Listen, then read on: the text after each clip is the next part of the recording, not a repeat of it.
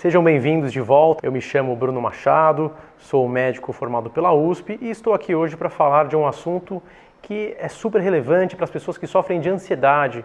A ideia aqui é a gente entender como nossa mente é capaz de potencializar aquele sofrimento, aquela angústia, de uma forma que se torne uma doença, que leve à ansiedade, que leve à depressão.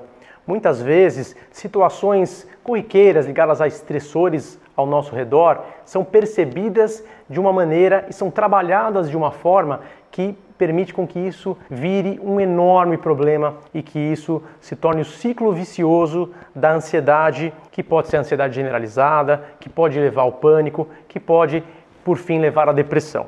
Eu quero falar um pouco dessa semente que às vezes a gente coloca para que a ansiedade cresça. E qual é o terreno fértil para que a ansiedade vá se multiplicando e multiplicando até que paralise a vida do indivíduo? Bom, imagina que numa situação normal de vida, a gente passa por problemas, a gente passa por dias difíceis, por tensão, por preocupação, por cobrança.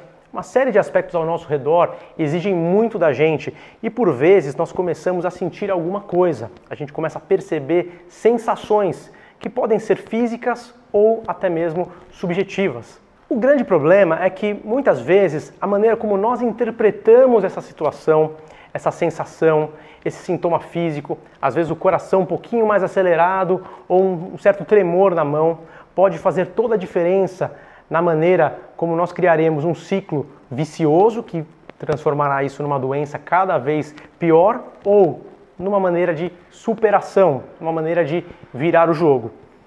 Vamos lá. Imagina uma pessoa que tenha tremor, que, que esteja num dia muito cansativo, que o corpo esteja cansado e no meio da correria ela tem um pouquinho de palpitação, ela sente um certo sintoma físico e ela começa a interpretar aquilo como um grande problema. Ela começa a olhar para aquilo e dizer: peraí, isso é doença, isso tem alguma coisa errada, eu estou ficando doente, está ficando cada vez pior. O que acontece é que essa preocupação se torna cada vez maior e ela começa a sentir mais sintoma físico ainda, porque ela coloca todo o seu foco sobre o sintoma físico. E isso permite com que a gente comece a avaliar todos os aspectos negativos que estão acontecendo. E talvez nem seriam negativos, talvez seriam aspectos normais. Imagine que o mesmo tremor, a mesma palpitação, poderia ser percebida por uma outra pessoa como algo normal, como por exemplo, estou um pouquinho mais eufórico hoje, estou um pouquinho mais pilhado hoje ou pilhada, estou um pouquinho mais excitado com alguma coisa que está para acontecer. Essa palavra que a gente coloca, a maneira como nós qualificamos uma situação cotidiana, uma sensação que pode ser normal diante de um estressor, pode fazer toda a diferença entre irmos para o caminho da doença ou irmos para o caminho da superação. Então a gente tem que ter muito cuidado com as palavras que a gente utiliza para classificar isso. Né? Se eu tiver um pouquinho de falta de ar, um pouquinho de cansaço, eu posso pensar, opa, será que eu não estou um pouquinho sedentário? Será que eu não estou comendo muito mal? O que, que eu vou fazer para melhorar isso? O que, que eu aprendo com isso? Será que eu não estou muito excitado, com muita vontade, criando uma expectativa muito grande diante de alguma coisa? Ou eu posso enxergar isso, olha, isso é a doença. Meu pulmão está ruim, tem alguma coisa errada aqui. Na verdade, o nosso sistema nervoso está o tempo inteiro conversando com o nosso corpo.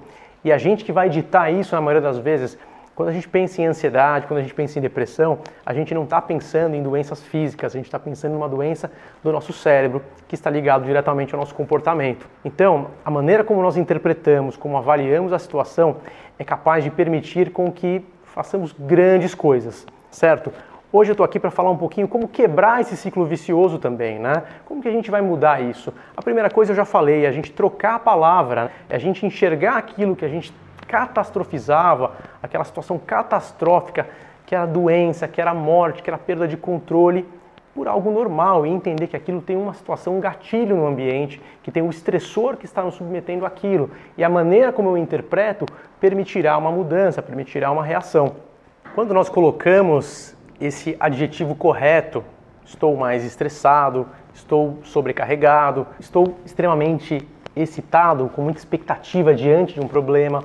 Quando a gente coloca esse adjetivo positivo, essa palavra que representa a ideia de uma outra forma, a gente tem uma grande vantagem que é enxergar a solução que a gente pode ter, enxergar o problema, enxergar os desencadeantes e criar soluções ao passo que quando a gente pensa da maneira patológica da maneira doença e começa a monitorizar nosso próprio corpo o tempo inteiro, a gente cria mais sintoma. Quando a gente olha o problema de uma outra forma, a gente reduz a preocupação, a gente sente menos sintomas físicos e, por fim, a gente consegue colocar nossa mente na solução das coisas.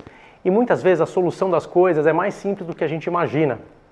Se a gente está, por exemplo, estressado e sentindo aquela tensão diante de uma prova, a gente pode, por exemplo, aprender que a gente pode se organizar melhor.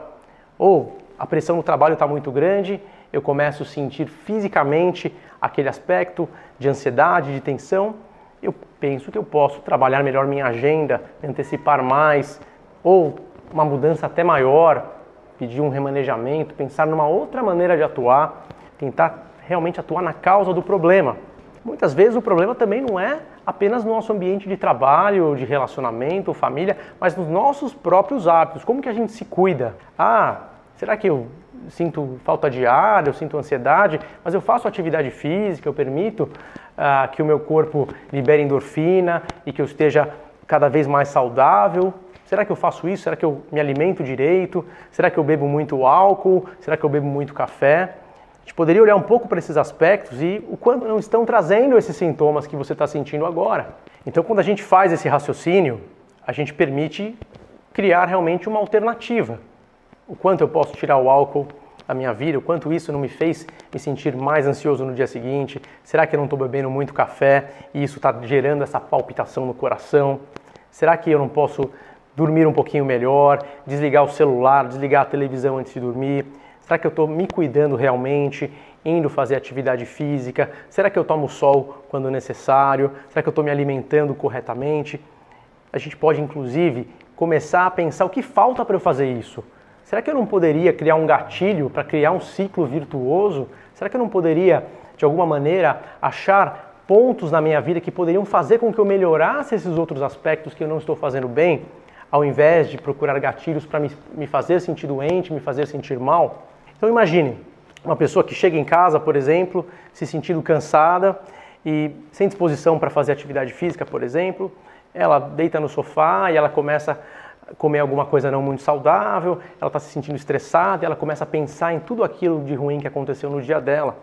Ou uma simples atitude, como por exemplo colocar um tênis no pé, uma roupa de academia, mesmo que ela fosse por alguns minutos descansar, poderia fazer com que ela decidisse comer alguma coisa melhor e saísse, por exemplo, para se exercitar. Quando a gente faz pequenas mudanças nos nossos hábitos, nas nossas rotinas, a gente permite grandes revoluções. Desde tirar um celular do quarto para a gente dormir de maneira mais profunda, mais confortável, ler um livro antes de deitar, em vez de tomar café à noite, beber uma bebida quente sem cafeína. Esse tipo de coisa simples da nossa rotina permite uma grande mudança. Então vamos recapitular quais os gatilhos que a gente pode colocar na nossa vida.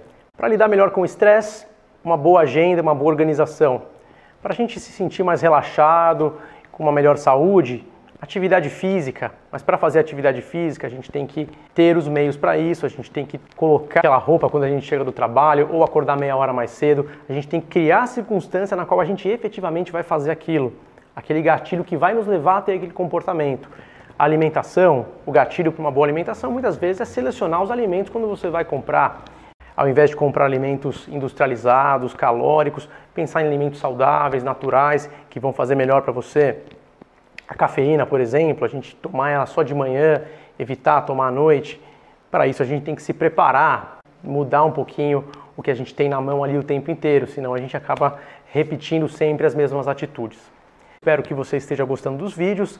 Não deixe de curtir o vídeo, de comentar, colocar sua experiência, dizer pra gente o que, que você mudou na sua vida que te ajudou, o que, que você está precisando mudar. Fique à vontade. Não deixe de seguir o canal. Nos vemos nos próximos vídeos. Tchau, tchau é uma pessoa que tem muito medo sem motivo.